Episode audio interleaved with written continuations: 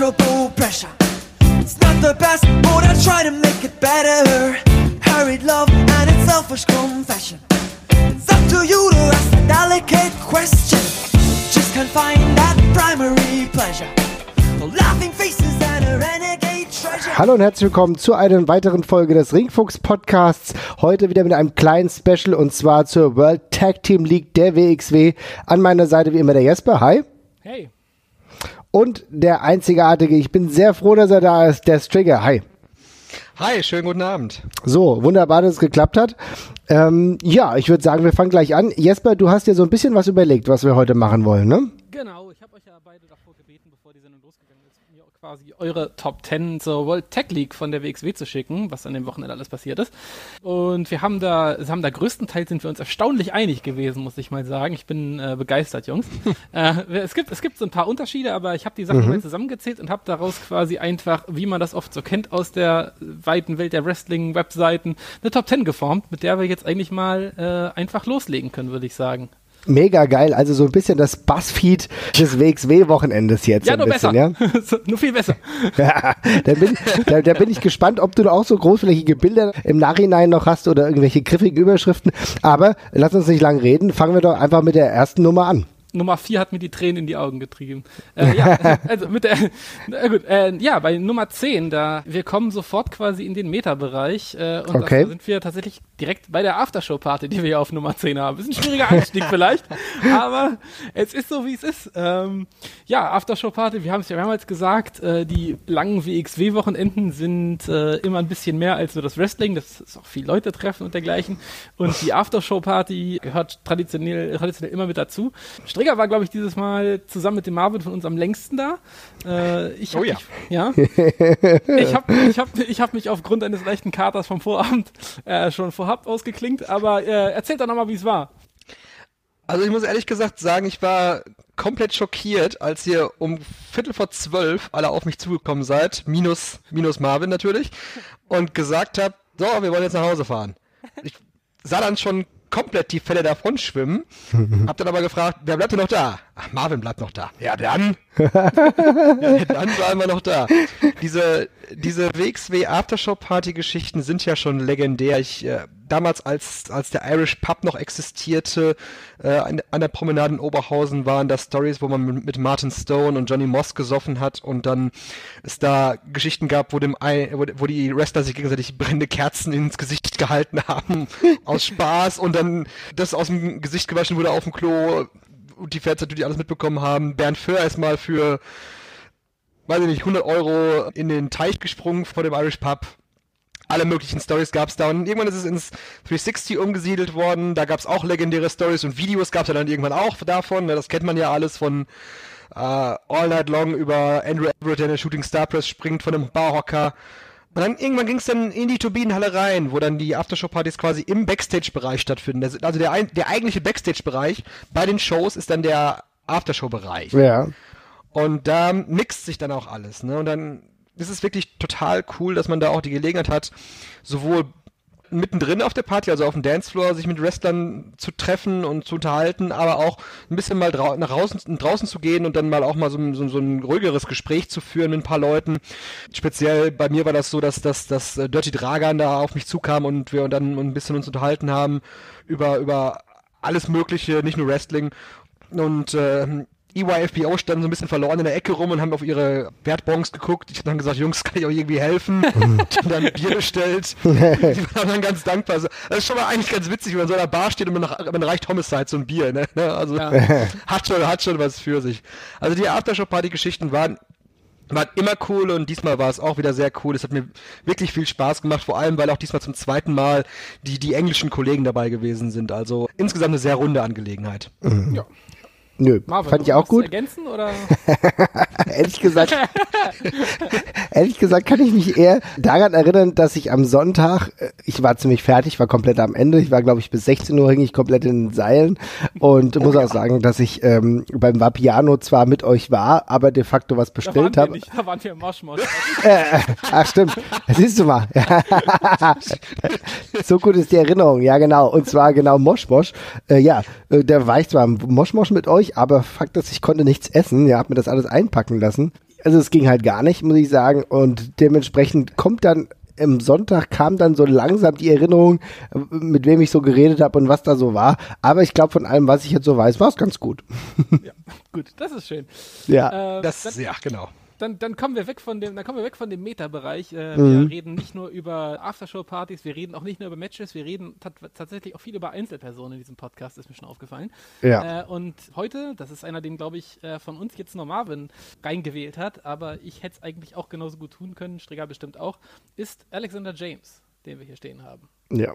Also ich habe Alexander James hineingenommen, denn ich muss sagen, in den letzten Wochen ist er mir unglaublich in Erscheinung getreten und das war in den vergangenen Monaten eigentlich gar nicht so der Fall. Also ich meine, ich habe das immer betrachtet, ich habe die Figur schon als relativ rund empfunden, muss aber sagen, dass äh, gerade bei der letzten Show, die ich in Frankfurt von der WXW gesehen habe, ein richtig tolles Match gehabt hat.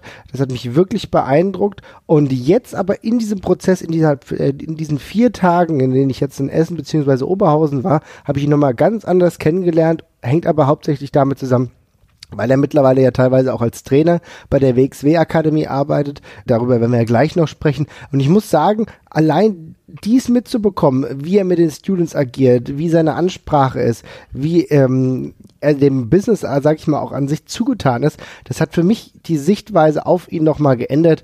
Und ich muss sagen, es ist, ergibt sich ein kompletteres Bild. Also ich meine, er ist im Ring sowieso schon jemand, den ich ganz gut finde. Und dadurch ist es noch kompletter. Ich hoffe, dass wir ihn längere Zeit noch bei der WXW sehen, denn ich denke, er wird uns noch viel Freude bringen. Man muss sich ja alleine nur mal vorstellen, was in dieser WXW Academy passiert. Da sind Leute, die aus Portugal nach Deutschland ziehen, weil sie hier sich mehr versprechen vom Wrestling. Da sind dann Leute, die natürlich aus Ländern kommen, wo jetzt Wrestling nicht so die Nummer eins Sportart ist, aber dann sind da auch Leute, die aus den USA hier hinkommen und mehrere Monate hier verbringen und hier trainieren und hier auf Tour gehen. Und diese ganze Geschichte, dass man hier auf Tour gehen kann mit einer Promotion, das ist ja etwas, was auch in den 80ern ein ganz großer Aufhänger gewesen ist für die Promotions, dass sie dann Leute bekommen haben überhaupt aus den USA. Und mittlerweile ist es ja wieder, wieder so im Kommen mit der WXW. Und Alexander James ist der einer der, derjenigen, der das macht. Du hast eben schon gesagt, Marvin, wir kommen da gleich noch drauf, wenn wir über die Academy selbst sprechen. Das haben wir, glaube ich, auch alle in unsere Top 10 aufgenommen. Genau. Würde mich wundern, wenn nicht.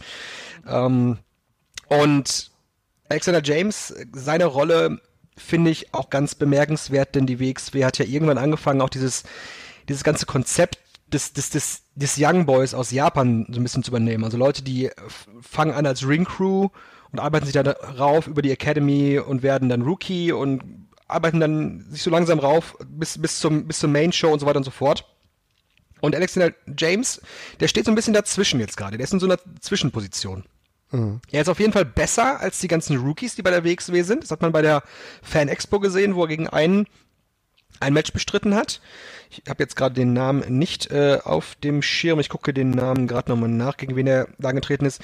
Jedenfalls ist er besser als der. Aber zum Beispiel im Shotgun-Title-Match ist er derjenige, der gepinnt worden ist dann letztlich. Also er ist gerade wirklich genauso auf, de, auf dem Sprung zwischen Academy und, und, und Main Show.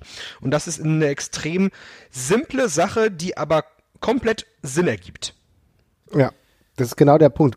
Ja, es ist, es ist wirklich, in der Wahrnehmung ist es, es ist ein bisschen schizophren fast, wenn man ihn sieht, weil der benimmt sich so ungeheuer ruhig und würdevoll wie jemand, der schon so wahnsinnig lange dabei ist. ist ein wahnsinnig entspannter und redegewandter Typ auch.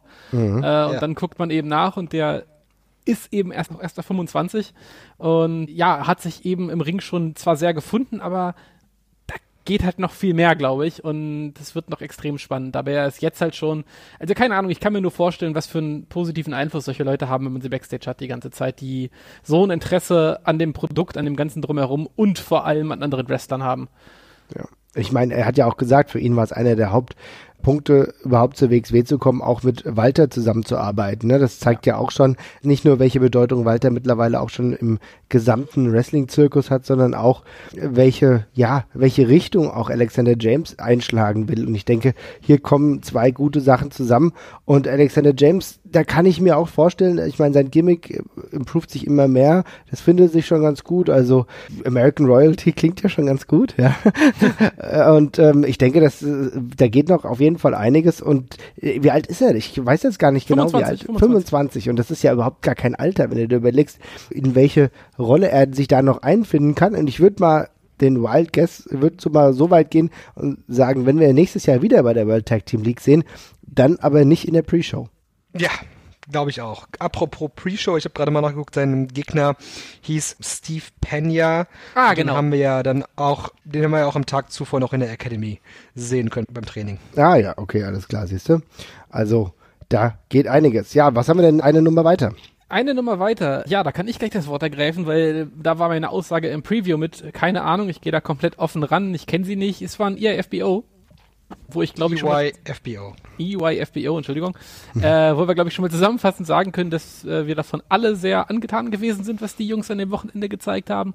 Sehr positiv überrascht tatsächlich, oder was überrascht ist das falsche Wort. Ich äh, bin ja, ich hatte ja keine, ke- keine, keine vorherige Meinung, aber waren wirklich eine ganz tolle neue Ergänzung und schönes neues Tag-Team im Wrestling-Kosmos. Hat mir persönlich wirklich sehr gut gefallen. Ja, hat total geklickt. Also gut, dass du es ansprichst. EYFBO, meine Güte. Das war aber klasse. Ich habe einen super Entry gehabt dadurch. Ich kannte sie nur durch ein paar Matches, die ich halbherzig verfolgt habe bei TNA Impact, wie man auch immer dazu sagen will. Keiner weiß es genau. Früher war es mal GFW, jetzt ist es wieder was anderes. Und dann kam ich rein in, das, in die Inner Circle Show. Die waren da und es hat instant geklickt mit den Fans. Wir haben uns Chance überlegt und es war sofort da. Die haben es aufgesogen, haben eine gute Show abgeliefert und danach war das Team für mich cool. Und das hat sich über die ganze Zeit getragen. Sie haben eine richtig tolle Performance, so eine typische Indie-Performance, aber schon eine sehr, sehr coole Indie-Performance hingelegt, haben viel Spaß gemacht und haben echt super in dieses Tag-Team-Turnier gepasst. Ich will die auf jeden Fall nochmal sehen. Ja, ich kann mich da nur anschließen. Ich habe ganz ähnlich wie du, das ist auch mal eine wirklich schöne Nummer. Natürlich hätte ich mir vorher auch ein Tag Team Match von denen anschauen können. Das habe ich bei vielen Leuten, die vorher zu WXW gekommen sind, die ich auch vorher nicht kannte, auch schon mal gemacht, dass ich mir zwei, drei Matches von denen angeschaut habe, um so ein bisschen drin zu sein. Aber diesmal habe ich wirklich bewusst das nicht getan und wollte das Erlebnis bei der World Tag League auf mich wirken lassen. Du hast es schon gesagt, wir kamen bei Inner Circle rein und die haben es wirklich sofort geschafft, diese 100 Leute, die da gewesen sind, für sich zu gewinnen. Und hatten ja dieses Match gegen, gegen JFK dabei, Inner Circle, und das hat dann auch schon super funktioniert und insgesamt haben sie bei der World League eine tolle Rolle gespielt und haben es dann eben auch im großen Rahmen geschafft zu überzeugen vor, vor mehreren hundert Leuten und wir haben uns ja dann auch noch auf dem Parkplatz vor der Show am dritten Tag darüber unterhalten, dass die WXW ja eigentlich auch mal wieder so Standard-Fly-Ins gebrauchen könnte, die generell mal zu den wichtigeren Shows kommen oder vielleicht auch mal mit auf Tour gehen, um so ein bisschen Abwechslung zu bieten und da würden die beiden Jungs, glaube ich, auch super reinpassen Total. es ist ja jetzt auch nicht so, dass das äh, TNA Global Impact Whatever Wrestling äh, eine so, so große Schedule hätte, als dass man da nicht auf einen gemeinsamen Nenner kommen könnte. Ja, glaube Würde ich ich, würde ich tatsächlich auch nochmal sehr gerne sehen und ich glaube, die ziehen auch mit dem, was sie gemacht haben, so ziemlich überall. Ähm, das, ist, das kann man sich schnell erschließen. Also das ist ja das, was du angesprochen hast, mit sich vorher mit Tech-Teams ähm, beschäftigen. Das hat Vor- und Nachteile. Bei manchen hilft einem das total, weil man, die kann man nicht so schnell verstehen, finde ich. Das ist ein Tech-Team, die kommen rein und man weiß, was Sache ist und das klappt alles gut. Und ähm, mir ist vorhin noch aufgefallen, dass sie, dass ihre Matches fast alle exakt gleich lang gingen. Ich war wirklich beeindruckt. Also zwei Matches gingen elf Minuten, zwei Matches gingen elf Minuten 30, eins elf Minuten 55, eins zwölf Minuten. Also schon beeindruckend nach Okay, ihr habt 12 Minuten und 44 Sekunden. Okay, okay, sie sind wahrscheinlich einfach immer nur für maximal 13 Minuten gebuckt, danach muss das Match beendet werden. Ne? Sofort Schluss machen, sofort Schluss machen. Okay, der Ecki Einroller jetzt, ja. ja, gut, also interessant, dass, ja, dass dir das aufgefallen ist. Das müssen wir in Zukunft mal näher verfolgen, wenn sie öfter da sind, ja. Ansonsten Ja. wird da echt ein Schuh draus, ja. Aber ja, dann kommen wir, dann kommen wir gleich zum nächsten Punkt. Da sind wir wieder bei einem etwas übergreifenderen Thema und das ist die Production, die wir uns, äh, ich glaube, ich und Marvin uns beide unterrichteten. Der Strigger nicht mehr, der ist da wohl schon verwöhnt genug. Ich habe da tatsächlich drüber nachgedacht. Ich war mir aber hundertprozentig sicher, dass ihr beide das auch aufnehmen werdet. Mhm, okay, da hast du richtig, richtig spekuliert. Ähm, ja, die Production. Ähm, ich denke, äh, ohne das negativ klingen lassen zu wollen, man kann sagen, die äh, Tech League ist ein bisschen der kleinere Bruder vom, vom Karat. Also ähm, Ja. es würden, werden nicht die ganz großen Geschütze aufgefahren, aber für mich ähm, ist es immer beeindruckend zu sehen, was man eben schon bei der Tech League mal so eben halt mit auffährt, auch dafür, dass es nicht der größte Event ist und wie gut das alles sitzt. Und abgesehen davon, dass die Stage inzwischen äh, phänomenal aussieht und die Beleuchtung eigentlich immer gut sitzt und die Songs alle zum richtigen Zeitpunkt eingespielt werden, gibt's auch sonst ähm, keinen einzigen technischen Blunder mehr, den man mitbekommt oder so, finde ich. Also mir fällt, ist am ganzen Wochenende eigentlich kein Produktionsfehler an irgendeiner Stelle aufgefallen. Das lief alles extrem rund. Ähm, und äh, das eben trotzdem alles noch auf einem hohen Niveau es ist nicht zu fassen. Also ich muss ganz ehrlich sagen, was ich da gesehen habe in den Tagen, das ist so ein hohes Niveau. Das fängt an von den herausragend professionellen Entrances. Am letzten Tag wurde ja dann nochmal richtig was aufgefahren, als Massive Product da reinkam und dann auch nochmal hier die, was waren das, waren das Kühlungsmaschinen dann äh, durchgewedelt sind und so weiter und so fort. Und auch der Entrance von Ringkampf, das ist wirklich beeindruckend. Ganz ehrlich, für mich ist ja Wrestling auch Entertainment und gar nicht in einem so einem geringen Maße, sondern da, da gehört, also das ist wirklich für mich massiv Entertainment. Und genau das hat die WXW in den letzten Tagen absolut abgerissen. Das finde ich total toll. Aber mit welcher Selbstverständlichkeit wir das zum Teil auch einfach hinnehmen, ja, dass es einem vielleicht gar nicht mehr auffällt, zeigt aber, in welches Niveau sie sich mittlerweile entwickelt haben. Ja, auf jeden Fall. Es hat, es hat diese ganze, die ganze Promotion auf ein komplett neues Level gehievt. Denn wenn man von Indie-Wrestling spricht, dann gibt das bei vielen immer so einen kleinen negativen Beigeschmack. Aber wir haben hier eine Promotion, die unglaublich professionell arbeitet, aber zu dem einen Punkt, zu dem professionell arbeiten, äh, wenn man Dennis Birkendahl sprechen würde und, ihm, und ihn fragen würde, was es denn für Fehler gegeben hätte bei der World Tag League, könnte er einem, könnte er einem bestimmt einen zehnseitigen Essay schreiben über ja. Dinge, die falsch liefen und, und, und, und wie die ganze verbessert werden könnten. Ne? Mhm. Trotzdem, für uns sieht das natürlich also nicht nur für uns, aber sondern für, für, für viele, viele andere Leute auch, sieht das wunderbar aus und es ist auch wunderbar. Und ähm, das hilft das an, ganz auf ein anderes Level und du kannst Leute wirklich mit hinnehmen. Wenn man so überlegt, WXW 2005, da konnte man zwar auch Leute mit hinnehmen, aber die kamen dann nicht unbedingt wieder. Das fasst und sehr gut. Das, das, das, das, das ist ein sehr schöner, das ist sehr schön, sehr schön zusammengefasst, dass man Leute damit hinnehmen kann. Das ist, das ist ein tolles Qualitätsurteil tatsächlich, ja. Erzähl weiter, sorry. Ja, und wenn man das heute, wenn man das heutzutage macht, dann ist es wirklich so, dass, dass Leute beeindruckt sind. Ich habe einen, ich habe einen guten Freund von mir, mal ein Foto geschickt vom Karat, als wir oben standen, habe ein Foto geschickt von der von der gesamten Halle inklusive Videoleinwand. Er war komplett schockiert, dass diese Promotion, zu, dem ich, zu der ich schon 2004 hingefahren bin, von der ich mal erzählt habe, dass sie dass sie vor 200 Leuten in irgendeiner Disco veranstaltet haben, mhm. jetzt dieses Niveau erreicht hat. Das hatte er hatte er überhaupt nicht erwartet. Ja, ja und, und und so ähnlich ist es halt mit mit vielen Leuten. Ähm, so dass du nicht mehr, nicht mehr nur die Hardcore-Wrestling-Fans erreichst, sondern wirklich noch wirklich eine ziemlich breite Masse mittlerweile erreichst auf allen Tourstops. Und ähm, ein Punkt, den ich noch erwähnen wollte, ist, dass es auch unglaublich toll aussieht, wenn man einfach ein Foto macht, wenn man, wenn man hinten hinter der letzten Reihe steht und Richtung Entrance guckt.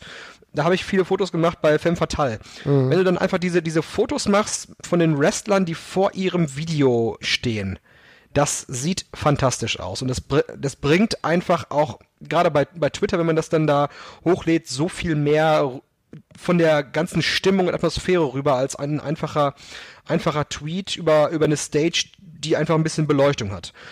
Und dazu eben auch noch, du hast die Entrance, ihr habt die Entrances erwähnt beim Finale bei, bei uh, Massive Product und Ringkampf die, die Entrances beim World Title Match am Samstag mit, den, mit dieser Lasershow, die beide bekommen haben. Das ja, war ja. fantastisch. Ja, super. Das war riesig. Und ich möchte, es ist ein kleiner Kniff, der ist mir erst mit ein bisschen Abstand bewusst geworden, aber sehr, sehr gut und sehr wertvoll. Mhm. Es ist eine großartige Idee, keine Entrance-Videos mehr zu benutzen tatsächlich, sondern einfach den Leuten größtenteils Grafiken zu geben, die cool aussehen. Äh, das funktioniert tausendmal geiler als manchmal eher so schlecht als recht produzierte Videos, die einfach, das ist einfach sehr zeitintensiv. Jeder, der sowas auch schon mal irgendwie nur versucht hat, der weiß, dass das schwierig ist. Dann bei von manchen Wrestlern gibt es jetzt auch nicht so wahnsinnig viel Videomaterial vielleicht. Mhm. Ähm, und da sind so eigene Matchgrafiken, sehen einfach viel geiler aus. Manchmal auch wenn es nur ein Standbild ist oder minimal animiert, das sieht vor der Kulisse schon perfekt aus, finde ich. Das ist ein guter ich, finde, ich finde, Leute, die Leute, die kein Video haben, sollten einfach standardmäßig das David Flair Video kriegen. okay, dann haben wir jetzt noch die nächste Regel. Sorry Jungs, ihr müsst das nächstes Jahr alle machen. Aber sonst, ja, wie gesagt, ich fand das sah bei allen cool aus. Das war bei EA FBO war es sah super aus und bei den bei den Rottweilers war es auch cool. Ähm, und bei den ganzen WXW eigenen Leuten ist das sowieso alles inzwischen sehr stimmig, stimmig mit den Ringkampfjungs und mit Ilya und und Rice und so. Das ist alles große Klasse. Ja, ja, definitiv. Ich finde es einfach schön, dass wir es nochmal ansprechen. Denn äh, das hat so für mich so eine Wertigkeit, ne? Und Streger hat es gut gesagt, kannst du Leute heute, heute wirklich mitnehmen, ne? Du hast leichte Anknüpfungspunkte für Mainstream-Fans zu sagen, wir gehen jetzt zu diesem Produkt Und äh, du wirst auch vom Entertainment-Faktor einfach nicht enttäuscht. Und das ist sehr, sehr wichtig. Und ich glaube, das ist der einzig konkrete und notwendige Schritt, der gegangen werden kann, um eine größere Audience einfach zu erreichen. Ja. Auf jeden Fall. Kein Fly-In der Welt kann dir das bieten, was diese, diese Produktion dir bieten kann. Ja, und seien wir doch mal ganz ehrlich, das ist ja genau der Punkt. Das heißt, ich gucke mir eine WXW-Show an und habe dieses Gefühl, okay, so, also jetzt gerade sowas, äh, schon ein bisschen Big Time hier, ne? Und es ist jetzt nicht böse gemeint und PWG ist mit Sicherheit eine coole Promotion und so. Aber wenn ich mir dann die Aufnahmen angucke, habe ich oftmals das Gefühl einfach nicht.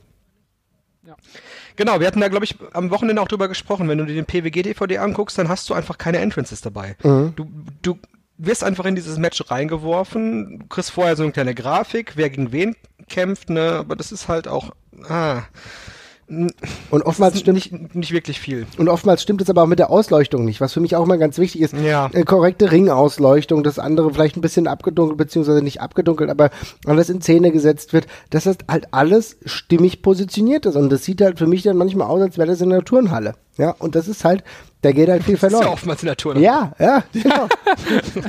ja. Also, ich meine, ich meine, zu so einer US-Indie-Show geht doch standardmäßig ein Basketballkorb dazu, oder nicht? Ja, das, ja, das stimmt. Würde ich aber trotzdem gern drauf verzichten, ne? ja, gut. Die kann man auch abhängen. Ne? ja, aber wir können mal zusammenfassen, ist auf jeden Fall äh, schön, dass das inzwischen zum Standard geworden ist. Auch die Shows ab, abseits dieser großen, großen Riesenshows, die die WXW macht, dieser Marquis-Events, sehen ja inzwischen alle äh, auf jeden Fall annehmbar bis, bis gut aus.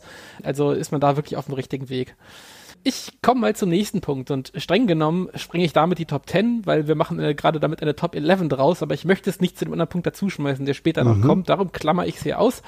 Wir haben es auch, glaube ich, alle nochmal solo mit aufgeschrieben und zwar ist das auch wieder ein einzelner Wrestler und das ist Timothy Thatcher, über den mhm. wir uns mhm. nochmal unterhalten und beziehungsweise das Match gegen Walter äh, bei Inner mhm. Circle oder eben auch sein Wochenende im Allgemeinen, wo wir, glaube ich, sagen können, es war ein erfolgreiches.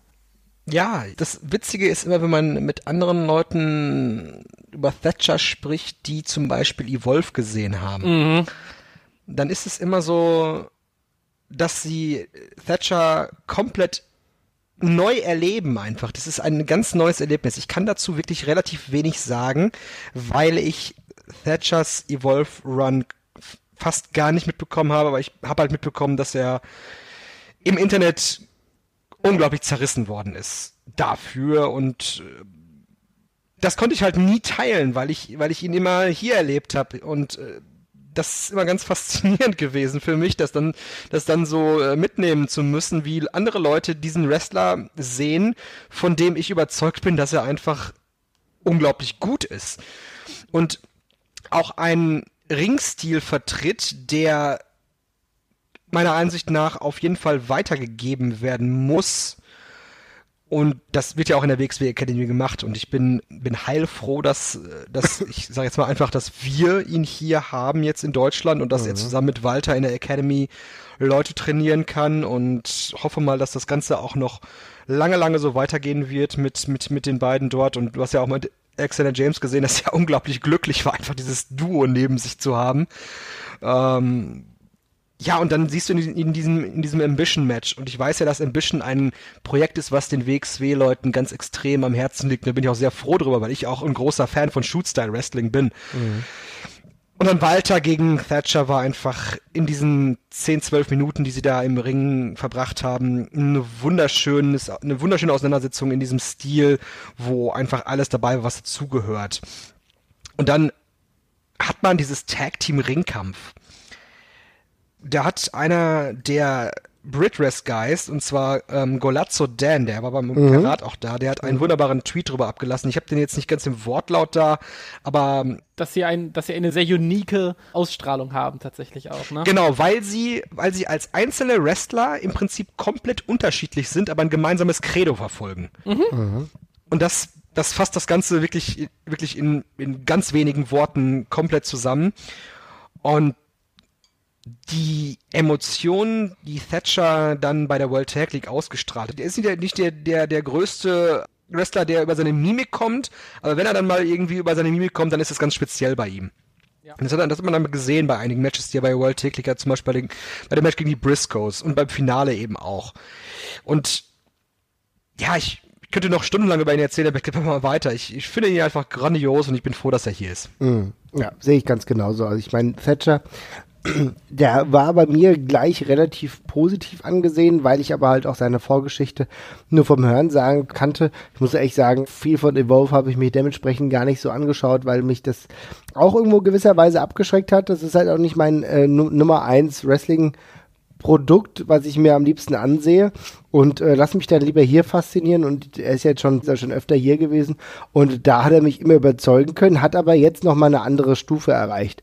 Also nicht nur durch die Tatsache, dass er immer weiter, immer tiefer in dieses äh, Ringkampfsystem, sage ich mal, gerutscht ist, aber natürlich auch mit der Persönlichkeit, die wir jetzt auch in den letzten Wochen oder den letzten Tagen kennengelernt haben, und wenn ich mir an Thatcher denke, denke ich übrigens auch an das herausragende Shoot-Style-Match, was jetzt eben schon angesprochen wurde, was er am Donnerstag gegen Walter hatte. Meine Güte, ganz ehrlich, das kann ich mir halt eine Stunde angucken, wie die sich einen auf die Nuss geben. Das ist absolut herausragend. Und ich finde, man merkt Thatcher natürlich die Liebe zu diesem Wrestling auch einfach an, ja, und so diese Art, wie er es macht. Und er wirkt gleichzeitig immer so unfassbar bescheiden. Und diese Bescheidenheit ist etwas, was ich ähm, ja als sehr nobel erachte und trotzdem auch als sehr ehrlich bei ihm. Und das gefällt mir in einer Welt, in der wir so viele Lauthälse und Schreihälse haben, ist es mal eine oh, ganz ja. gute Abwechslung. Also das Ding ist, äh, Thatcher ist einer, wo ich es gleichzeitig verstehen kann, wenn einer sagt, der ist nicht so ganz mein Fall und gleichzeitig mhm. halte ich die Person trotzdem für einen kompletten Lappen, wenn er es sagt. Also ich glaube, wer Timothy Thatcher ist für mich so unfassbar gut und so eine Bereicherung. Ähm, die ganzen Kleinigkeiten, die ihr gerade angesprochen habt, von der Mimik, also die Mimik von Thatcher ist alleine so großartig. Ich meine, es findet bei Thatcher eben alles immer in sehr nuancierten und kleinen Bereichen statt, was da passiert. Mhm. Äh, aber dann wirkt es eben umso besser. Also ich werde das nie vergessen. Ich meine, klar, wenn ein Wrestler reinkommt und das Erste, was er macht, ist auf einer Bananenschale auszurutschen und anschließend in Flammen aufzugehen, dann nimmt man die Kleinigkeiten nicht mehr so gut wahr. Aber bei Thatcher, Thatcher ist Willst halt... Du bei Ultimate Dragons WrestleMania Entrance ansprechen? ich nenne es den Sin Cara Entrance. Also, äh, aber wenn man, aber Thatcher macht das eben alles so reduziert und die, eine der lustigsten Momente, die ich, die ich jemals im Wrestling gesehen habe, war bei dem letzten 16 Carat an Tag 2, äh, bei Thatcher gegen Ilya, wo sie diesen typischen äh, Spot hatten, wo sich ja, Wrestler gegenseitig in den Seilen halten, der Referee zählt sie an und dann trennen sie sich und der eine setzt nochmal nach mit einem Chop oder mit einem Slap oder sowas. Und Thatcher macht es erst bei Ilya und Ilya versucht es bei Thatcher und Thatcher nimmt nur völlig gelangweilt seine rechte Hand hoch und blockt so mit dem Unterarm und starrt einfach nur völlig stoisch geradeaus über Ilya hinweg. Nach dem Motto, wirklich Bro, ich meine, also, also, und das sind so diese Kleinigkeiten, die aber mega gut sind. Und da waren so viele andere Sachen jetzt auch bei, also alleine wie äh, Thatcher versucht hat, als der Gegner, auch, als die Gegner ihn stompen, versucht er die Füße zu fangen und so. Ja, und genau. ah, so viele Kleinigkeiten, die einfach so mega gut sind. Ja, und genau, genau, wenn, wenn, auch wenn er, wenn er in der Ecke hängt und Leute auf ihn einschlagen, dann versucht er halt die Leute zu greifen die ganze Zeit. Ne? Mhm. Ja, der König so. der kleinen Dinger auf jeden Fall. Einfach wahnsinnig der gut. König der kleinen Dinge ist ein super, super Spitzname. Das passt auch. Das ist extrem passend, ja, finde ich, finde ich echt gut, ja. Hat sich natürlich wunderbar ergänzt zu dem, was ich, was ich eben schon gesagt habe über, über, Thatcher man könnte noch, wie gesagt, Stunden darüber reden, aber ich glaube, das äh, würde den Rahmen hier sprengen. Ja, wir machen auch den Cut jetzt an der Stelle. Nach äh, Thatcher, den wir jetzt alle sehr lieben, wie wir gerade nochmal festgestellt haben, komme ich jetzt zu jemandem, den wir jetzt sehr blöde finden, glaube ich. Denn Absolute Andy hat uns allen das Herz gebrochen. Wow. wow, brutal, ey, brutal. Meine Güte, ich hätte nie damit gerechnet.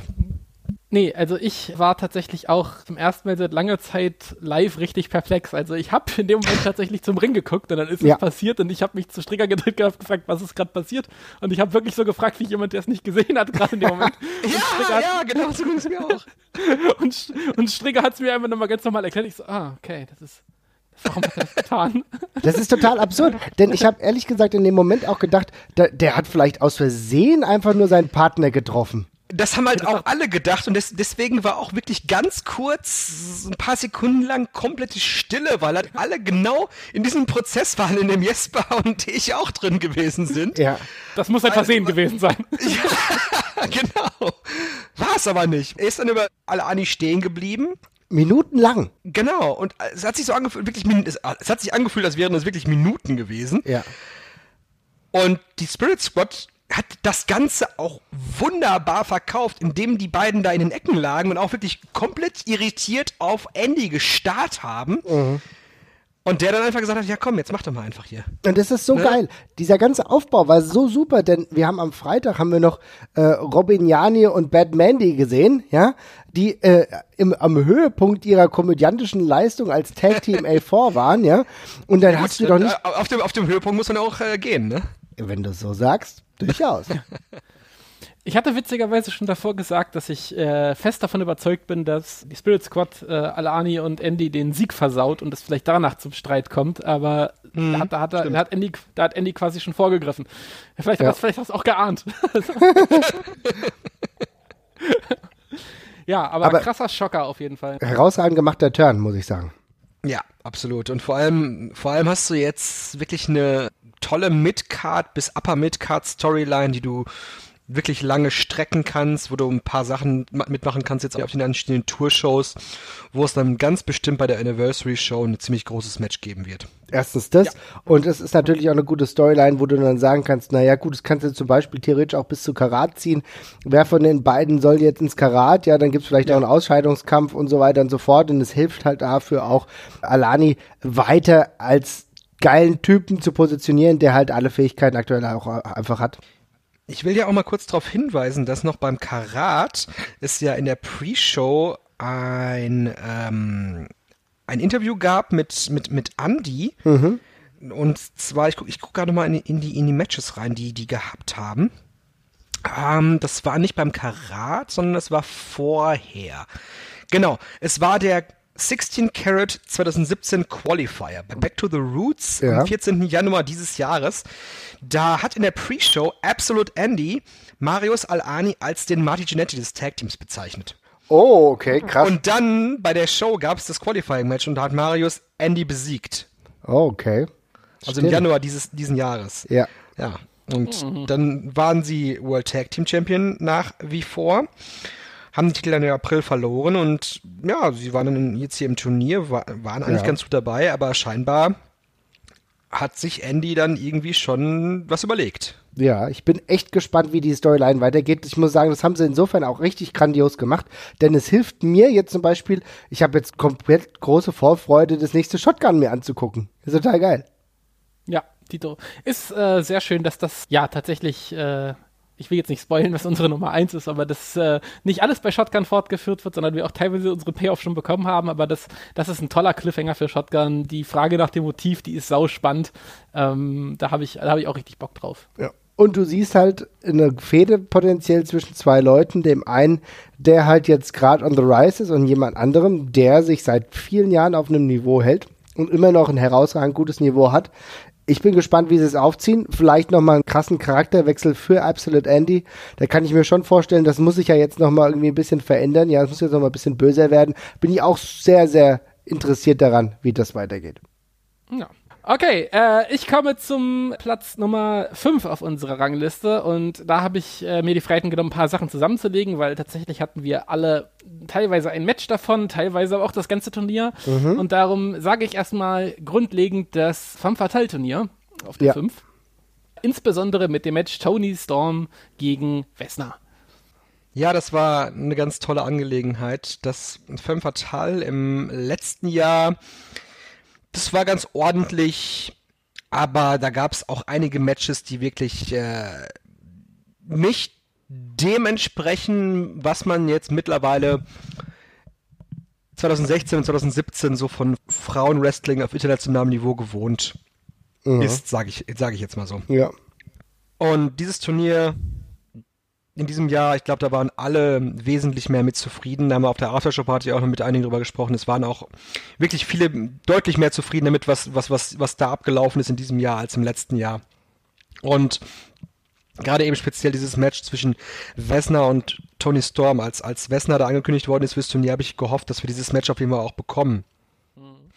Und wir haben in dem Media Center Panel auch die Chance gehabt, mit Tony Storm zu sprechen. Und sie hat auch, glaube ich, gesagt, dass sie an dem Tag zum ersten Mal mit, mit Vesna gesprochen hat und sie zum ersten Mal da gesehen hat überhaupt. Und sie war sie auch komplett beeindruckt gewesen ist von dieser Persönlichkeit.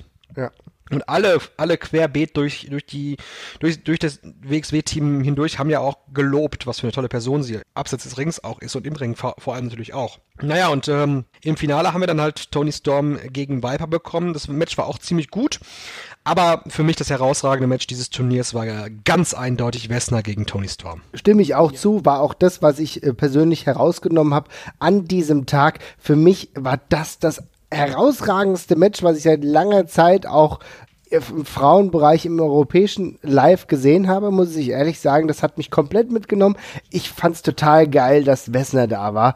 Wessner ist für mich seit vielen Jahren einer der Cornerstones, wenn es im europäischen Wrestling, auch im Frauenwrestling geht. Äh, das, die war bei meiner ersten Indie-Show beziehungsweise Euro-Show dabei. Guck mal, ich, wie alt wir schon sind, ja, tut mir leid, aber das bedeutet mir halt wirklich was. Und dass sie, die ist ja dann nach mehreren Jahren wieder zurückgekommen, auch immer noch diese Leistung abrufen kann und auch gegen jüngere Gegner Gegner. Die Partie gegen Tony Storm war herausragend. All Areas einfach wild durch die Fans gebrawlt, äh, alles eingesetzt, was möglich war. Da hast du alle mitgenommen und es war so toll. Ich finde es immer noch wunderbar. Ich gucke mir das auf jeden Fall wahrscheinlich nochmal auf WXW Now oder so an. Also es hat mich wirklich mitgenommen. Herausragend und ich hoffe, hoffe wirklich sehr, dass wir Wessel nicht zum letzten Mal bei der WXW gesehen haben. Ich kann mir nämlich vorstellen, die eine oder andere Situation hier noch zu erleben. Ich würde ganz gerne, ehrlich gesagt, nochmal sehen, Viper gegen Wessner. Von mir oh, aus. Ja, das wäre cool. In irgendeinem Rahmen innerhalb der WXW. Ich wäre sofort dabei. Ja, da ich möchte, ich möchte hier an der Stelle mal ganz kurz, bevor Jesper da einsetzt, ganz kurz mal äh, Kelly erwähnen. Kelly ist aus Portugal. Sie ist jetzt nach Deutschland gezogen, zusammen mit, mit Rafa auch. Mhm. Und das Match war vielleicht in diesem Turnier das Schwächste, was sie gegen Laura Di Matteo gehabt hat. Aber man hat jederzeit einfach ihren, ihren unbedingten Willen gesehen, das Ganze zu einem guten Match zu machen. Und sie ist ja jetzt auch, weil Pauline nicht mehr mitmachen kann im WXW Frauenturnier um den Titel dabei. Mhm. Und das ist einfach eine super Sache, die diese Frauen allgemein und jetzt im speziellen Kelly, dass diese, dass diese Frauen diese Gelegenheit einfach gegriffen haben und aus dieser Gelegenheit so viel machen. Und dass das Ganze dann eben auch von den Fans angenommen wird. Denn wir hatten ja 320 Fans bei dieser Show, was für eine Frauenshow nach wie vor oder, oder überhaupt relativ beeindruckend ist. Das ist eine, eine Zuschauerzahl, die oftmals dann eben ja auch in Japan von, von so Promotions nicht überboten wird. Mhm. Bei äh, Shows, die jetzt nicht in der, in der, in der Hurricane Hall oder so stattfinden. Also, denke ich mal, rundum ein Erfolg. Ja, definitiv. Kam wirklich gut an. Habe aber auch abends habe ich mich äh, mit einigen Leuten unterhalten und da war das durchweg positiv. Natürlich mit diesem Hauptmatch äh, Wessler gegen Tony Storm, was von vielen extrem gelobt wurde. Gab aber auch ein paar andere Dinge. Ich finde, Killer Kelly ist jemand, die hat absolut Potenzial. Ja. ja also die hat Fall. absolut Potenzial, im Ring wesentlich besser zu sein als Kelly Kelly. Und ich denke, das ist schon mal nicht schlecht. ja, das auf jeden Fall. Also, ich, also man merkt halt schon, ich meine, das wievielte Match von ihr war es? Irgendwie das 20. rum wurde, glaube ja. ich, gesagt. Ne? Äh, man sieht halt, die Basics sind teilweise hier und da noch ein bisschen löchrig und so, aber das ist, äh, sieht generell schon mal gut aus. Die bewegt sich in, ihr, in dem Ring auch teilweise schon schon gut und das da bin ich auch guter Dinge. Mhm. Genau, es sieht glaub, sie hat also sie hat eine gute Grundathletik irgendwie so und der Rest kommt dann schon noch. Da bin ich ganz positiv gestimmt. Und welch welch großes ich, Lob kann passieren, wenn Tony Storm sagt, ich bin in den Locker Room gegangen, hab Killer Kelly gesehen, hab gleich gedacht, das ist eine Person, mit der würde ich ganz gerne Team. Da weißt du, wie der Hase läuft. Jo. Und auch sonst, äh, also ich war vom Turnier auch sehr begeistert, hat mir mega gut gefallen. Es gab wirklich für mich keinen einzigen Ausfall. Die, ich habe da nochmal drüber geguckt, die Matchzeiten waren alle knackig, knackig kurz tatsächlich auch, aber ähm, das macht halt auch völlig Sinn, wenn du eben Leute wie Viper im Turnier hast, die dann eben auch in diesen kurzen Matchzeiten die nötige Intensität reinbringen. Tony Storm genauso, dann finde ich das auch durchaus plausibel, dass die Matches eben keine 20 Minuten sind. Mhm. Ähm, und hat mir durchgehend gut gefallen. Strigger hat schon gesagt, 320 Leute ist ähm, klar, man muss betrachten, es ist im Rahmen von diesem Drei-Tages-Event aber immer noch eine extrem gute Zuschauerzahl, die auch alle mhm. sehr drin waren vor Ort, fand ich. Ja. Genau, du musst, du musst aber auch bedenken, natürlich ist es im Rahmen dieser, dieses Wochenendes, aber trotzdem mussten die Leute eben für diese Show ein mhm. Ticket kaufen. Und sie mussten eben um 13.30 Uhr da sein. Ja, ja, auf jeden Fall. Es ist schon äh, immer noch sehr beachtlich. Das sehe ich auch so. Ja. Es gibt noch ein sehr schönes Match, was wir jetzt gerade gemieden haben, wie der Teufel das Weihwasser, weil wir alle wissen, dass wir nochmal lang und breit drüber diskutieren werden. Darum mache ich einfach mal weiter mit Platz Nummer 4 von uns. Ist ein Gleichstand zwischen Platz 4 und Nummer 3, aber wir machen erstmal Nummer 4. Und das ist die Academy-Führung, die wir bekommen haben. Ich hole da an der Stelle mal ganz kurz aus, das wird nicht jedem bewusst sein, aber uns Presseleuten, ja, wir Ringfuchs sind auch Presseleute, offenbar. Wir haben die Möglichkeit gehabt, die WXW Academy zu besuchen am Samstagmorgens um 10, was für uns eine sehr untypische Zeit am, an WXW-Wochenende ist. Und durchaus aber, einige Anstrengungen erfordert hat, muss man wirklich ja, sagen, ja. Ja, aber äh, also, trotzdem, ähm, falls sich jemand von der, von der WXW zuhört, ja, das hat dafür gesorgt, dass wir am Freitagabend die WCW-Show, die wir gucken wollten, nicht zu Ende gucken konnten. Ja also mehr Commitment geht nicht. Nein, wir waren wirklich total committed. Ich will nur ganz kurz anführen. Ich weiß jetzt übrigens nicht, wer jetzt wem Geld schuldet. Aber ich will nur ganz kurz sagen, Jesper hat zwischenzeitlich schon äh, geschlafen und nur der warme Duft einer wohlriechenden Pizza konnte ihn wiederbeleben, ja. So schlimm war es schon, ja. Egal. Mhm. Aber ja, wir hatten dann die Möglichkeit, um 10 in die äh, Academy zu gehen, äh, wo wir begrüßt worden sind von äh, Patrick Strübbe, der die äh, Medienarbeit für die WXW macht, äh, als auch von Walter Thatcher und Alexander James. Ähm, wir durften dann erstmal einem relativ langen Training beiwohnen. Das ging na eine halbe Stunde oder sowas, ja, dreiviertel Stunde. Ja. ja. Ungefähr eine halbe Stunde war ähm, ja. mhm. Genau. Ehe das Ganze ähm, ja in einer relativ äh, langen Q&A-Session geendet ist. Also wie gesagt, das findet in der Academy statt. Ich will nur mal ganz kurz sagen, bevor ich an euch übergebe, die Academy sind tatsächlich eigene Räumlichkeiten äh, von der WXW, wo ein Wrestlingring steht, äh, Trainings, Trainingsgeräte stehen. Darüber ist auch noch ein Apartment für Wrestler, die zu Besuch sind. Also schon ziemlich beeindruckende Geschichte, wenn man weiß, wo die WXW angefangen hat. ähm, ja, und dann übergebe ich einfach mal an euch an der Stelle. Wie hat es euch denn gefallen? Trigger, wenn du. Ja, ich mach gerne zuerst. Ich fand diese ganze Geschichte in der Academy wirklich toll und du hast eben erst mal gesagt, du hast QA gesagt. Also eigentlich war es eher ein Gespräch, ne, was man da geführt hat. Mhm. Das war eigentlich weniger ein QA, als dass man sich unterhalten hat. Klar, dann da saßen dann eben Thatcher, Walter und Alexander James und haben dann Fragen angenommen, aber im Grunde genommen, dann gab es eine Frage und dann haben die, haben die halt ausgeholt. Und das fand ich auch sehr schön, dass man sich da hinsetzen konnte und mit denen, mit denen auch ein bisschen reden konnte. Und in der Academy habe ich dann auch die Gelegenheit ergriffen und habe äh, Timothy Thatcher von äh, Vinny Massaro gegrüßt. Und das war auch mal ein ganz schöner, schöner Rahmen, um sowas zu machen. Ne? Stimmt, ja. Dieses Training fand ich extrem beeindruckend, weil ich es zum ersten Mal aus der Nähe erlebt habe. Das ist etwas, äh, wofür man vielleicht ich will mal sagen, ich will mal das Wort berufsblind benutzen, in, in, der, in der besten Form eigentlich. Der, für, die, für das man als Wrestler ein bisschen berufsblind wird, wenn man es so oft und lange macht. Dass Fans das einfach so gar nicht erleben, was, was alles dazugehört, was, mhm. was dazugehört, um alleine so ein 5-Minuten-Match im Ring abzuliefern alleine die Tatsache, dass, dass ähm, Alexander James erklärt hat, wie man da zum Beispiel diesen, wie, wie man nach einem Bump aufzustehen hat, das hat dazu geführt, dass ich bei den Shows dann genau auf das geachtet habe, wie Wrestler nach ihren Bumps aufstehen und, genau, ja. und, und, und, und wie sie mit dem Publikum interagieren und mit welchen winzigen mimischen Elementen man so ein Bump viel extremer scheinen lassen kann, als er eigentlich war, mhm. ursprünglich. Das war sehr toll und überhaupt diese ganze Academy mal zu sehen und dann zu hören, dass da, dass da acht ähm, Apartments sind und dass 100 120 Leute angemeldet sind, glaube ich, beim Training. Und dann haben sie ja auch über das, über das Kids-Training gesprochen, was sie da machen, mit, mit einem Mädel, was sie da scheinbar haben, die mit 14 Jahren schon extrem gut ist und seit, seitdem sie neun ist, da trainiert. Das ist ja faszinierend, einfach, ne? Ja, total faszinierend, ja. Mhm. Ja, und mehr habe ich da jetzt eigentlich gar nicht, gar nicht so großartig zu, zu sagen, weil es einfach, insgesamt ein tolles Erlebnis war und ich, ich kann es wirklich nur jedem raten, sich diese Academy mal anzuschauen.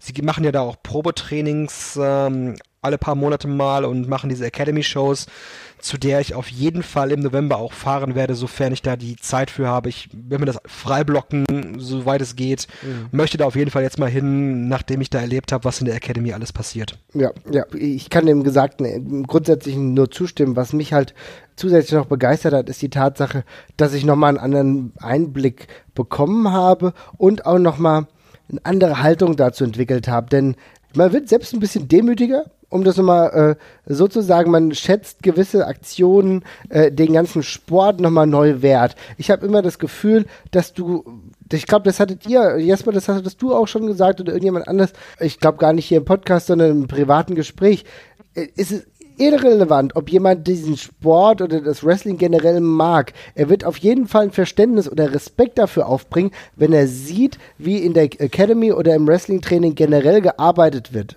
Weißt du? Mhm. Und das ist so genau das Gefühl, was ich immer wieder habe. Und gerade wenn ich das sehe, wie dort gearbeitet wird, wie viel Arbeit es ist, wie auf Kleinigkeiten Wert gelegt werden muss, wie es äh, darum geht, einem großen Rahmen von Fans zu zeigen, wie dieser Move gerade irgendwie verarbeitet wurde.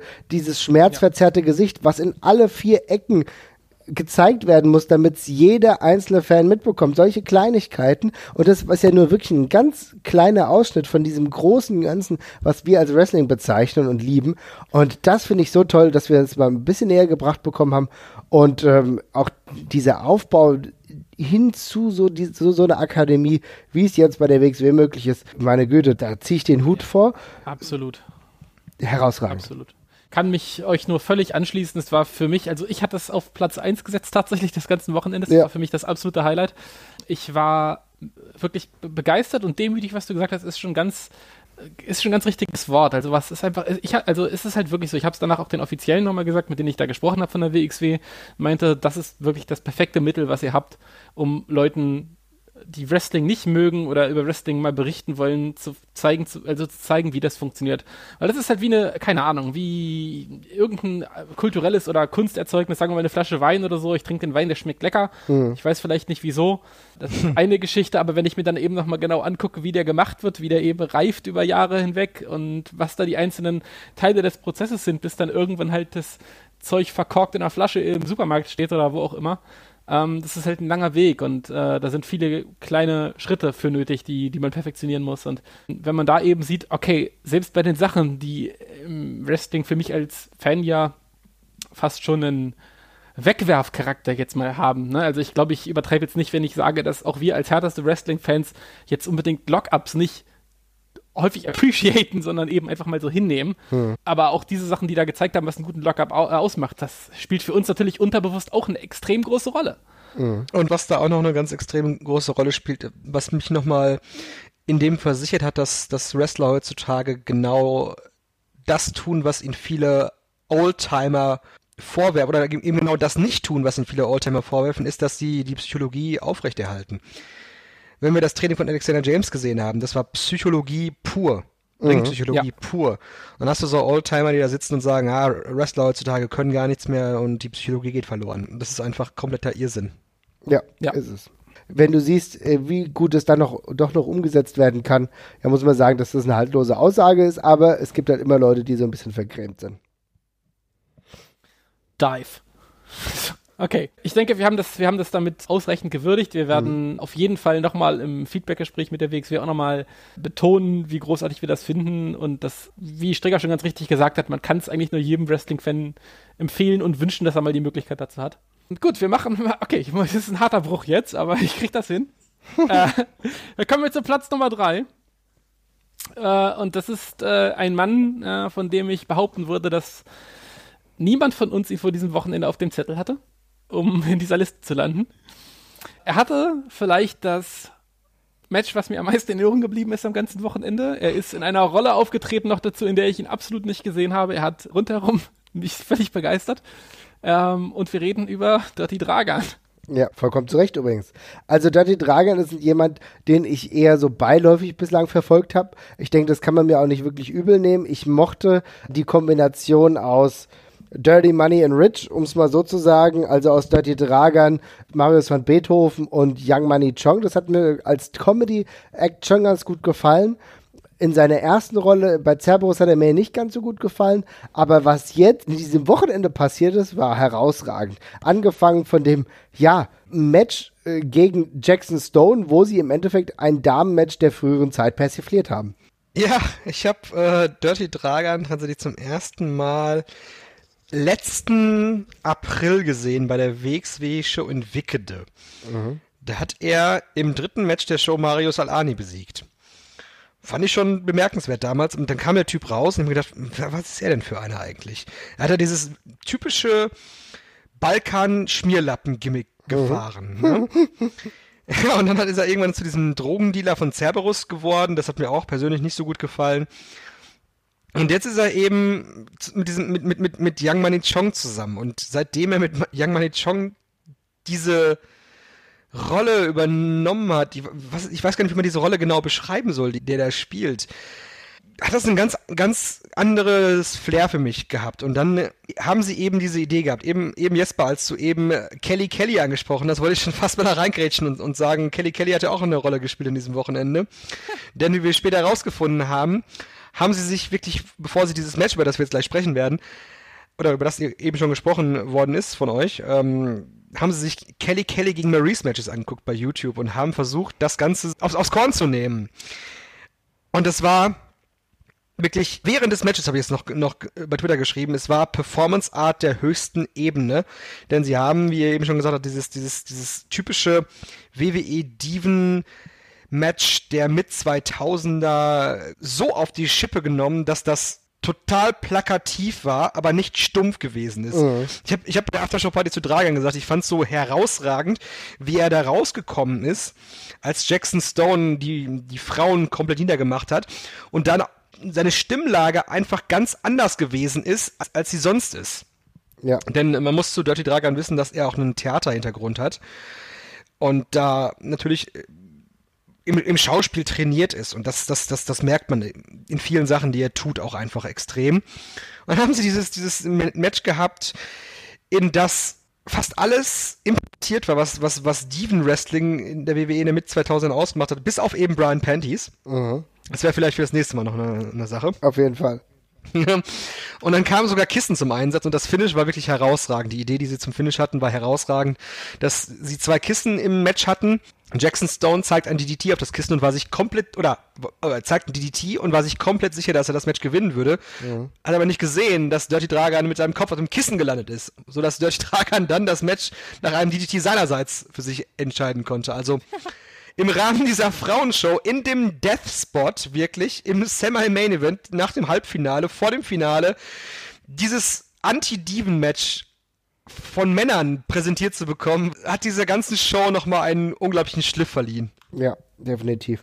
Aber es ist ein sehr interessanter Punkt, dass du ansprichst, dass Dirty Dragon, was ich nicht wusste, was mir nicht klar war, diesen Theaterhintergrund hat. Das erklärt einiges. Das erklärt übrigens auch seine Wandelbarkeit, die mir zuvor schon durchaus gefallen hat und auch, wo sich hier wieder zeigt, er kam so wie The Ultimate Feminist raus eigentlich. My, my mother is a woman. Ja, so, I'm for women. Ja, es, es war einfach herausragend und das, das muss man einfach würdigen. Das ist ein sehr untypisches Match gewesen, aber die beiden haben es geschafft das so zu transportieren, äh, dass ein Frauenmatch, ja, äh, ein Männermatch wirkt wie ein Frauenmatch der WWE von vor einigen Jahren in bester Persiflage.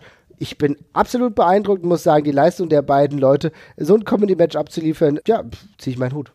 Ja, auf jeden Fall. Ähm, kann mich nur anschließen. Es war, es hat wirklich tatsächlich auch, als ich live dabei war, ich habe es im ersten Mal, ich habe kurz gebraucht, um ums zu, ums zu rallen. Mhm. Aber sehr subversiv gemacht und ähm, wirklich, wirklich einfach nur großartig. Ja, Kann man und, nicht anders sagen. Und wenn wir schon dabei sind, Dirty Dragon zu loben, ich meine, wir haben ihn ja auch als Einzelperson eben schon herausgehoben, da muss ich auch sagen, wo er mir auch gut gefallen hat, war dann einen Tag später in anderer Rolle und zwar oh ja. als Teil von Cerberus. Ich meine, das war wirklich etwas, wo ich dann gemerkt habe, Alter, warum freust du dich denn gerade, dass der die Dragan so rauskommt? ja, ich habe mich total gefreut. Ich, haue, ich haue hier jetzt, ich haue hier jetzt eiskalt zwischen. Das kommt gleich noch. Ja. Das Cerberus Return, das werden wir, das werden wir noch ausreichend besprechen. Wir springen mal schnell zur Nummer zwei. Dirty Dragan, sofern ihr da nichts anderes mehr zu habt, was wir nicht nachher noch machen können. Mhm. Kommen zum zweiten. Äh, tatsächlich haben wir hier ganz klassisch ähm, jetzt tatsächlich das einzig richtige Match ähm, von unserer Liste und das ist äh, passenderweise auch, äh, wie schon beim Karat unser aller Lieblingsmatch das Finale war, auch hier das Finale zwischen Team Ringkampf und Massive Product bestehend aus David Starr und Ian Simmons. Ja, ich habe mich wie schon bei dem World Title Match für dieses Match auf den Balkon zurückgezogen. Da hatten wir, hatten wir ja als, als Presse die Gelegenheit zu, die ganze Action auch vom Balkon ähm, der Turbine zu verfolgen. Und das habe ich aus dem speziellen Grund getan, weil ich wie schon bei dem World Title Match hier die Entrances gestreamt habe, weil ich mir auch relativ sicher dabei war, dass hier was Cooles passieren würde. Und dann gab es ja eben auch diesen Dampf bei Massive Product, ne? Und äh, mhm. und Ringkampf hatten eben eben auch ihr Entrance dazu. Und das, das Ganze einfach mal dann auch mal live zu streamen für die Leute, die vielleicht die WXW nur so am Rande verfolgen und dann sehen, oh cool, die haben ja einen mega Entrance da aufgefahren. Ja, und dann habe ich halt das, das Match zusammen mit den Engländern vom Balkon verfolgt und es ist immer wieder, wieder dann toll zu erleben, wie die Leute, die aus England kommen, die ja in ihrer Heimat schon so unglaublich viel gutes Wrestling gewohnt sind, dann hier hinkommen und das Ganze so freudig miterleben, was, was sie dann hier im Ring erleben. Und sie sind, sie sind so gehypt auf alles, was, was, was hier passiert. Das ist immer, immer ganz bemerkenswert. Das kann man so irgendwie gar nicht nachvollziehen, wenn man überlegt, was, was in England alles aufgeboten wird. Und dann kommen sie hier hin und finden das alles total geil. Mhm. das ist, das ist einfach sehr schön. Ja, und dieses Finale, ich habe jetzt auch keinen speziellen roten Faden oder Spot mehr im Kopf. Das war an dem Wochenende haben wir so viel erlebt. Einfach ich ich ich habe ganz speziell die Finishing Sequenz im äh, im Gedächtnis, weil wir da auf dem Balkon alle kollektiv ausgerastet sind, als Timothy Thatcher den Saka Otoshi, den Move, den Minoru Suzuki im Wrestling berühmt gemacht hat, halt eben gezeigt hat, diesen Move, wie er den Gegner im Sleeper Hold hat und über seinen Rücken mit dem Judo-Wurf quasi drüber zieht, um ihn komplett in die Mitte des Rings zu befördern, um ihm jede Chance zu nehmen, in die, in die Seile zu kommen. Als er diesen, als, als diese Aktion kam, sind wir auf dem Balkon alle komplett ausgerastet und das war ja dann auch das Finish des Matches und das entscheidende Finish des ganzen Wochenendes. Ja, muss auch sagen, für mich war das ganze Match einfach in sich komplett stimmig, um einen würdigen Abschluss hierher zu bekommen. Also insofern, ich kann jetzt auch kaum einzelne Szenen irgendwie herauspicken. Ich habe mich einfach wieder, und das ist das Beste, wenn du am, am Finaltag ab beim letzten Match dich komplett einfach einsaugen lässt in diese Atmosphäre und wirklich gespannt bist, was dir jetzt passiert, weil es war halt offen. Es war halt offen, es hätte alles passieren können. Äh, Massive Product hätte ich genauso schlüssig gefunden wie Ringkampf und da fand ich es einfach schön, mich komplett einsaugen zu lassen und ich war am Ende zufrieden und das ist schön. Auch völlig großartig. Ich bin in das Match rangegangen und ich war tatsächlich wieder ein bisschen gespannt irgendwie bei diesem bei dem Matchup. Das ist natürlich auf dem Papier schon ein geiles Match, aber ich war dann trotzdem gespannt drauf, äh, wie Massive Product diese Intensität halt mitgeht, die die, mhm. äh, die Ringkampf damit reinbringt, ob, ob gerade vor allem Björn Simmons da so da so mitgehen kann, weil es ist ja schon ein bisschen was anderes als das, was er sonst halt meistens wrestelt. Aber es war rundherum richtig cool. Die Finish-Sequenz äh, ja, hat einem wirklich die Schuhe ausgezogen. Das war ganz große Klasse und auch ansonsten wahnsinnig intensiv hart geführtes Match. Auch super cool, dass es halt, es hat einfach super, super gut gepasst, dass, es ein, dass das zwei Teams waren, hinter, den, hinter dem die Fans äh, grob gleichermaßen standen schon, sich sehr gefreut haben. Das hat es irgendwie vor, vor Ort nochmal ein bisschen spannender auch gemacht. Ähm, das hat wahnsinnig gut funktioniert auf, auf allen Leveln, fand ich. Ja, aber man muss schon sagen, äh, Ringkampf kommt hier als Heel-Tag-Team nicht mehr durch, ne? Also, Nein. das auf gar keinen Fall. nee. Nee, auf gar keinen Fall. Das, sie haben diesen Umschwung ganz gut geschafft mit Ringkampf auf jeden Fall. Ja. Nachdem ja sie diese Story mit Axel Dieter Junior relativ schnell beenden mussten, Anfang mhm. des Jahres. Und eine Sache, die ich noch erwähnen wollte bei dem Finale, war natürlich die unterschwellig immer weiter verlaufende Storyline, dass David Starr David nicht in der Lage ist. spielen kann, ja. Einerseits ja. das und dass er, dass er abgesehen davon auch nicht in der Lage ist, Walter zu besiegen. Mhm, ja. ja. Sehr, sehr gut. Das, das, das, das, ist vielleicht das Schlimmere von beiden. dass er nicht in der Lage ist, Walter zu besiegen. ich glaube, dass ja, okay. er wieder Schlagzeug nach Gitarre spielen konnte, setzt ihm auch noch zu. Aber ja, das ist, ja, ich gebe zu, dass schwer zu. Ich glaube, das ist im Endeffekt auch die größere Storyline, dass er keine Instrumente spielen kann. Ja. Ich denke, ich, ich, denke, da werden wir gegen Man Mountain Rock ja. oder sowas, wenn wir dann irgendwann genau, Finish sehen, ja. Er, jetzt, er, kriegt jetzt eine Match-Series gegen andere Musiker Wrestler. Ein Jahr. Der Honky Tonk Man, ich habe ihn schon viel zu lange nicht mehr in Europa gesehen, ja. Naja, aber was, was ich ja eben sagen wollte, ähm, wir haben beim Karat schon wiederum das Match gesehen zwischen Walter und David Starr in der ersten Runde beim diesjährigen Karat.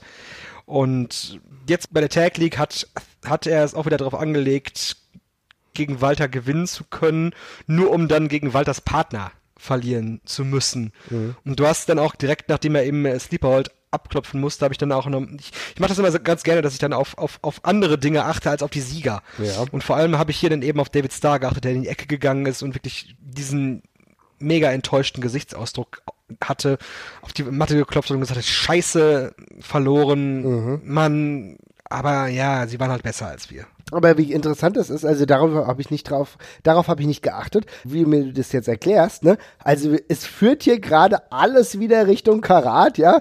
Und ich denke, ja. das kann auch ein potenzielles Aufeinandertreffen sein, ohne jetzt zu wissen, wer die genauen Teilnehmer dann noch sein werden. Drei wurden ja jetzt schon genannt beziehungsweise wurden ja jetzt schon festgelegt mit Pentagon, mit Jeff Cobb und dem letzten, wen habe ich vergessen? Du hast ähm, Travis Banks vergessen. Also richtig, genau, ja. Genau. Also drei Namen sind ja schon genannt, wie gesagt, aber David Starr gegen Walter kann auch im nächsten Karat äh, oder dahin führend auf jeden Fall wieder sehr interessant sein. Was ich noch sagen muss, jetzt äh, zu dem Finale, ein Punkt, es war Thatchers erster WXW-Titel und ich habe auch wirklich das Gefühl gehabt, das hat für ihn eine unglaubliche Bedeutung gehabt. Ja, auf jeden ja, Fall. Absolut, absolut, ja war ein spezieller Moment, ein spezieller Moment auch, weil äh, er hat ja dann nochmal selbst gesprochen. Also ich habe schon fast das Gefühl gehabt, er hat ein kleines Tränchen verdrückt. Ja, ich, ja, kann nur Ja sagen. Mehr kann ich mhm. dazu eigentlich nicht mehr sagen. Ja, es war, es war äh, tatsächlich auf seine Art und Weise sehr rührend. Ähm, mhm. Sehr, sehr, sehr schöner, sehr schöner Moment. Okay, ich nehme an, wir haben zu dem Match alles gesagt, was wir gesagt haben, ja? Das ist wohl richtig, ja? Das ist wohl richtig, okay. Dann würde ich jetzt zur Nummer 1 kommen. Aber bevor ich zu der Nummer 1 komme, ich würde noch kurz äh, die paar ansprechen, die zwar genannt worden sind in unserer Liste, also als wir unsere privaten Listen gemacht ja. haben, die es jetzt aber nicht in die Liste hier geschafft haben, also nur mal ganz kurz abreißen. Ich habe einmal Loki aufgeschrieben. Ich glaube, der kam von Strigger. Vielleicht Strigger vielleicht in ein, zwei Sätzen, warum du Loki mit draufgeschrieben hast. Genau, ich habe Loki aufgeschrieben, weil er mich an diesem Wochenende ziemlich beeindruckt hat in seinem gesamten Auftreten. War ich nicht mehr so gewohnt von Loki jetzt im Jahr 2017 das noch zu sehen von ihm, aber hat sich mega reingehängt. Und äh, eine Sache ist mir speziell im Gedächtnis geblieben, ist, dass, dass Dragan mir dann erzählt hat, wie sie dieses, dieses Anti-Diven-Match hatten und sich dann Loki mit denen zusammen hingesetzt hat und mit ihnen das, über das Match gesprochen hat hinterher und den Tipps gegeben hat.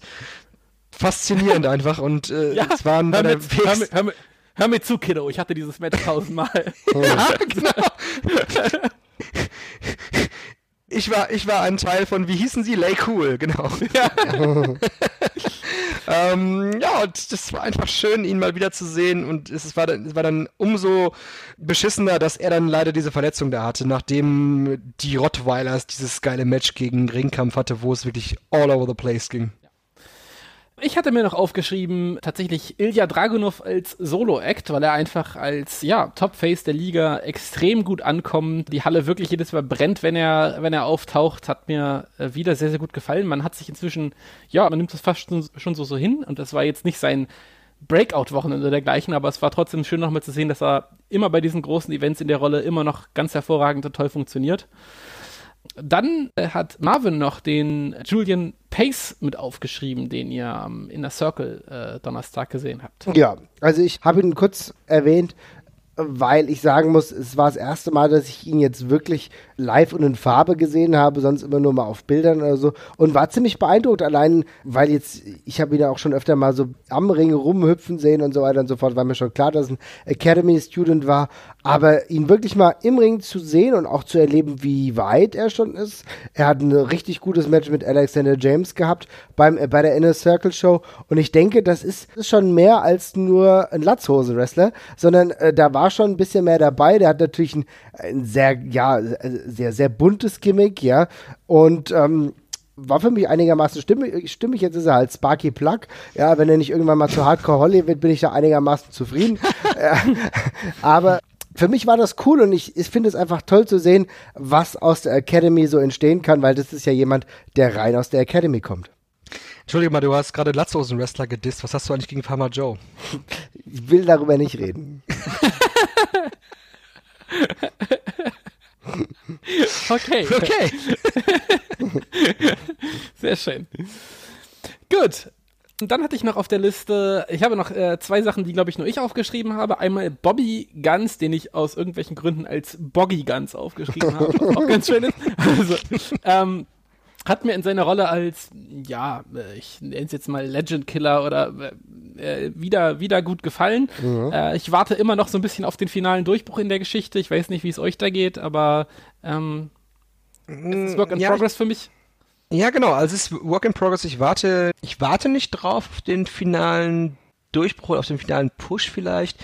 ich, ich finde, dass, dass, dass sie ihn in eine sehr gute Rolle stecken aktuell. Dass er eben, du sagst genau, ein Legend Killer, er hat gegen, gegen Homicide jetzt gewonnen, er hat beim Karat gegen Koji Kanemoto gewinnen können.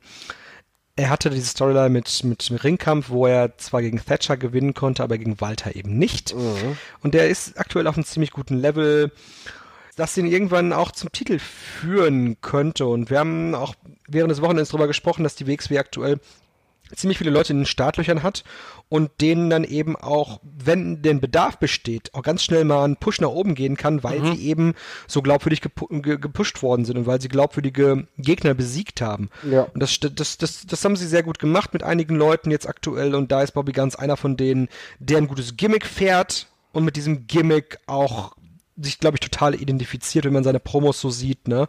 Er setzt das super um. Und deswegen würde ich, kann, kann ich auch absolut nachvollziehen, jetzt mal, weil du ihn auf, warum du ihn aufgeschrieben hast. Der spielt halt eine tolle Rolle. Es war zwar bei der Tag League ein bisschen außen vor, aber ich glaube, dass wir spätestens beim Karat nächstes Jahr bei, bei ihm nochmal einen Sprung erleben werden. Ja, denke ich auch. Und äh, darf auch nicht vergessen, der Junge ist, glaube ich, 23 oder 24. Da äh, ja. wird noch viel, viel kommen. Also beeindruckend schon. Ja, würde mir nur noch einen äh, schönen Finisher wünschen, einen anderen. Also irgendwas, ich brauche da noch irgendwas. Also das ist jetzt so als kleiner Kritikpunkt. Ich finde Bobby richtig cool und alles, aber irgendwie so, ich brauche noch mal so einen kleinen Markout-Moment bei ihm. Fällt mir so auf. Okay, ähm, ja, die letzte Sache, die ich mir noch aufgeschrieben habe, ist eigentlich ein sehr guter Übergang zu unserer Nummer eins. Und zwar, ich glaube, ich nenne nur kurz, wer es ist. Und ich habe zwar habe ich mir Rise aufgeschrieben im, erweitert, im erweiterten Kreis noch. Und da setzen wir einfach doch gleich an und kommen zu unserer Nummer eins, denn die hat äh, unmittelbar was mit Rise zu tun. Es geht nämlich um die drei Jungs oder vier Jungs vielmehr oder eigentlich sogar fünf Jungs, die sich Rise entgegengestellt haben. Und das ist der wiedergekehrte Cerberus. Ja, mega geiler Moment. Einer der absoluten Markout-Momente, die ich in den letzten Jahren bei der WXW hatte. Und äh, wie alles zusammengepasst hat. An diesem Wochenende standen die Sterne richtig. Die Magie war da. Hört sich blöd an, aber äh, für eine Cer äh, Cerberus-Reunion, ich war ja zwischenzeitlich froh, dass Cerberus irgendwann mal aufgebrochen ist, weil ich irgendwie mich satt gesehen habe. Aber jetzt kommen sie wieder und ich glaube, der Halle ging es ähnlich wie mir.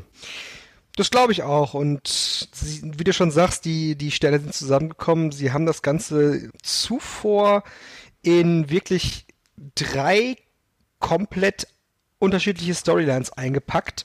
Dann fange ich mal an mit, mit Julian Nero, der diese Story mit der Mac hatte, wo er dann der quasi der Life-Coach von der Mac werden wollte und mhm. Mac das Ganze dann so aufgefasst hat, als, als wollte Nero ihn wirklich verarschen. Und ähm, dann haben wir auf der einen Seite dann haben wir Avalanche, der sich dann mit einem Sieg über der Mac die Chance er erkämpft hat auf den Shotgun-Titel gegen Ivan Kiev, was dann auch dann leider im Sande verlaufen ist. Und natürlich äh, Ilya Dragunov, der mit seinem Karat-Sieg dann die Chance auf den World-Title von Bad Bones hatte.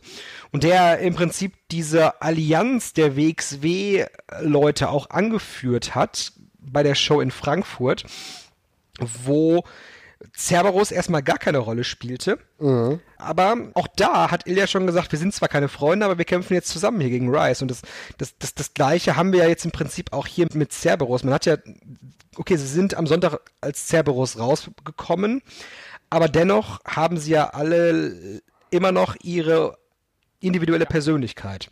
Und in dem, was sie am, was sie am Sonntag da gemacht haben in diesem Eight-Man-Tag-Team-Match, das war einfach sehr, sehr amüsant, sehr, sehr spaßig und es ist bei der Live-Crowd super angekommen.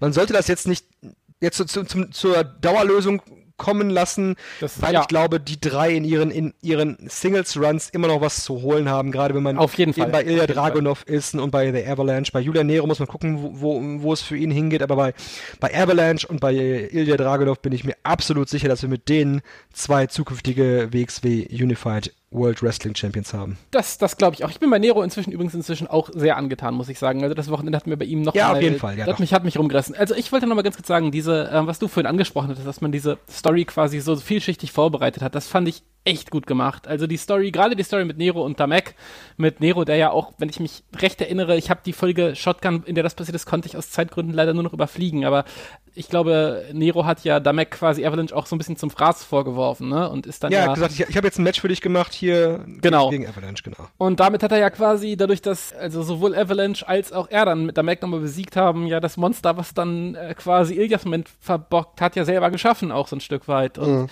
das hat diese ganze Sache wieder wunderbar zusammengeführt, weil sie eben alle wirklich einen Grund hatten, äh, da drauf zu hauen. Und ich fand es auch richtig gut umgesetzt, dass sie diese aufgebauten Identitäten der Wrestler nicht über Bord geschmissen haben. Avalanche hat sich drei, dreimal geziemt, hat kei- äh, wollte erst nicht.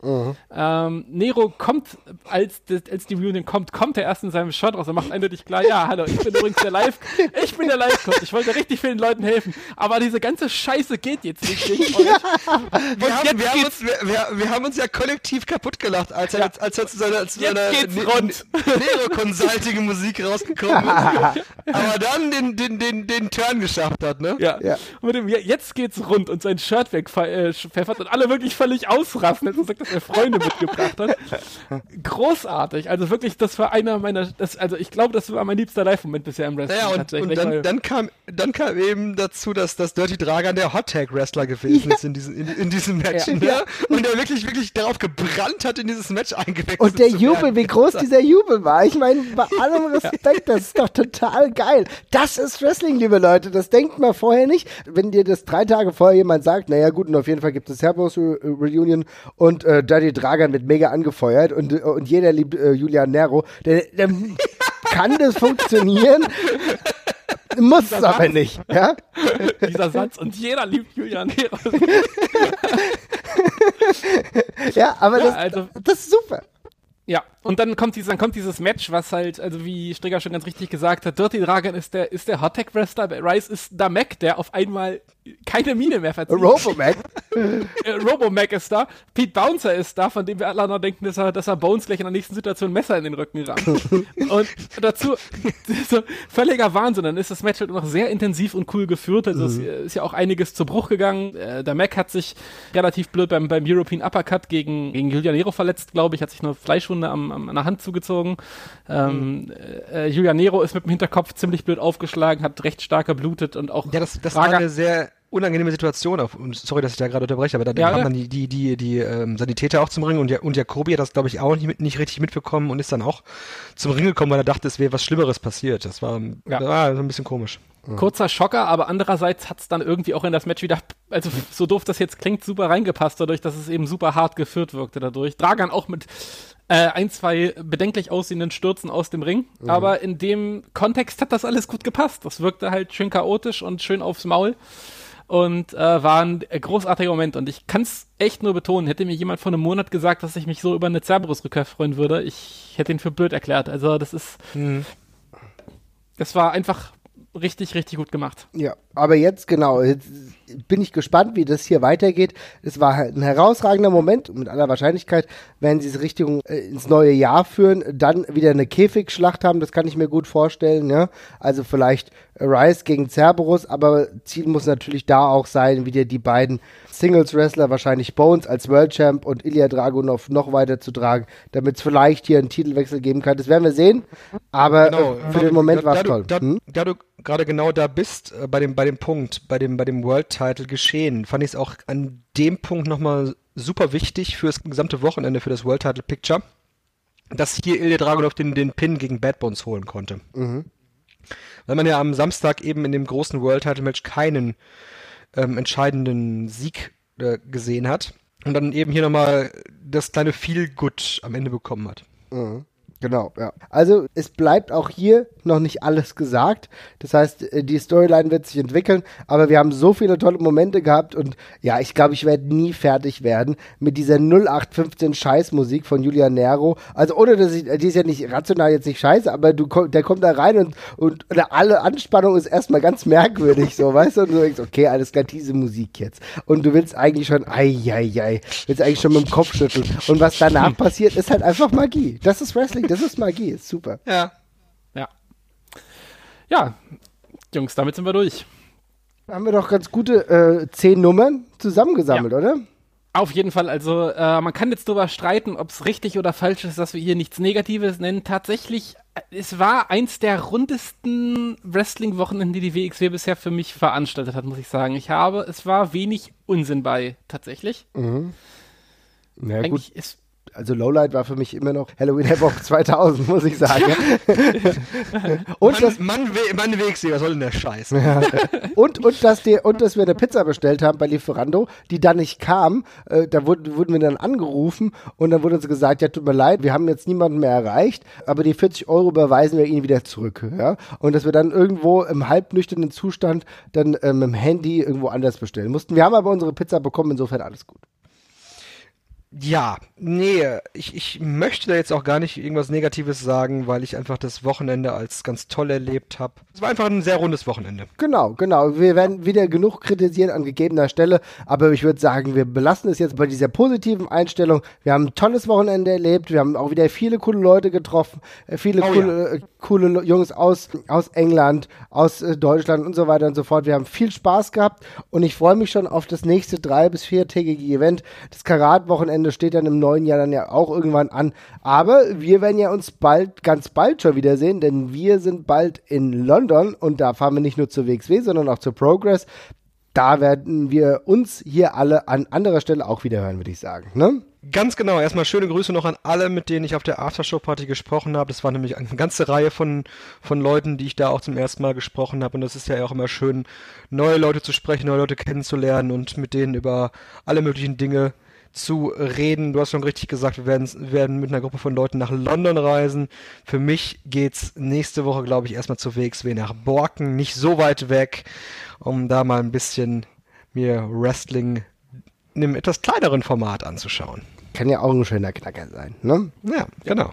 Ansonsten, ja, würde ich sagen, verabschiede ich mich für heute. Verabschieden wir uns für heute, oder? genau. Alles klar.